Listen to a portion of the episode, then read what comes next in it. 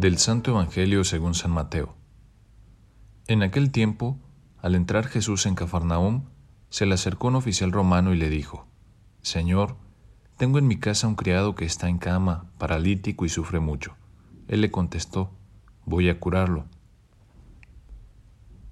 Pero el oficial le replicó, Señor, yo no soy digno de que entres en mi casa, con que digas una sola palabra, mi criado quedará sano porque yo también vivo bajo disciplina y tengo soldados a mis órdenes. Cuando le digo a uno ve, él va, al otro ven y viene, a mi criado hace esto y lo hace.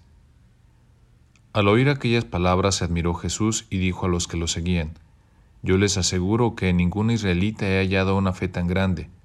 Les aseguro que muchos vendrán de oriente y de occidente y se sentarán con Abraham, Isaac y Jacob en el reino de los cielos en cambio, a los herederos del reino los echarán fuera a las tinieblas. Ahí se hará el llanto y la desesperación. Jesús le dijo al oficial romano, Vuelve a casa y que se te cumpla lo que has creído. Y en aquel momento se curó el criado. Al llegar Jesús a la casa de Pedro, vio a la suegra de éste en cama, con fiebre. Entonces la tomó de la mano y desapareció la fiebre. Ella se levantó y se puso a servirles. Al atardecer le trajeron muchos endemoniados. Él expulsó a los demonios con su palabra y curó a todos los enfermos. Así se cumplió lo dicho por el profeta Isaías. Él hizo suyas nuestras debilidades y cargó con nuestros dolores.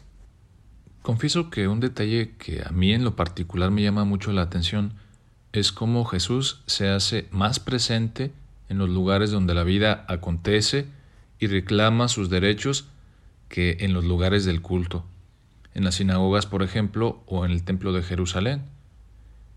Jesús está allí donde la vida grita pidiendo socorro. Creo que esta es una de las grandes diferencias del cristianismo con el resto de las religiones. Para nada quiero quitarle importancia al culto litúrgico. Lo que quiero que nos quede claro o lo que quiero resaltar es que Jesús es el Dios con nosotros, que busca a la persona humana, no el Dios del tiempo, que busca a la persona humana, no el Dios del templo, que siempre está a la espera de sus fieles.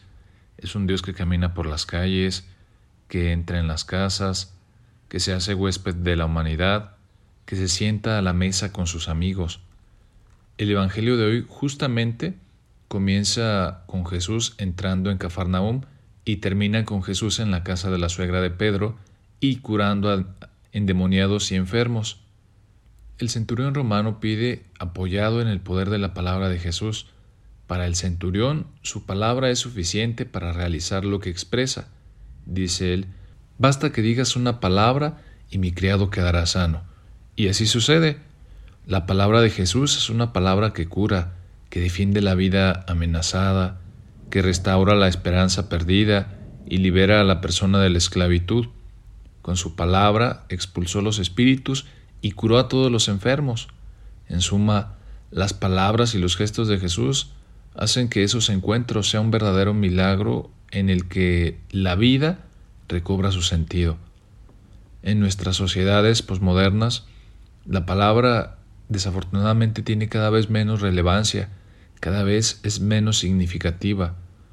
Vaciamos las palabras de contenido, las manipulamos y las sometemos con violencia hasta que pierden su significado según el propio interés. Eso a veces sin darnos cuenta de que la palabra puede herir o puede curar, construir o destruir, distanciar o aproximar.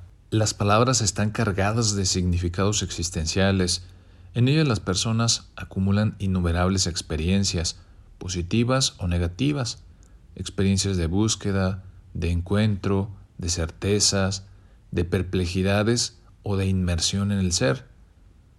Tenemos que desentrañar la riqueza escondida en las palabras, decía Leonardo Boff. Cuando escuchamos la palabra que llena de vida nuestra existencia y la acogemos en nuestro interior, somos también capaces de curar las heridas, de los que se cruzan en nuestro camino y nos piden una palabra de consuelo, de esperanza, de acogida.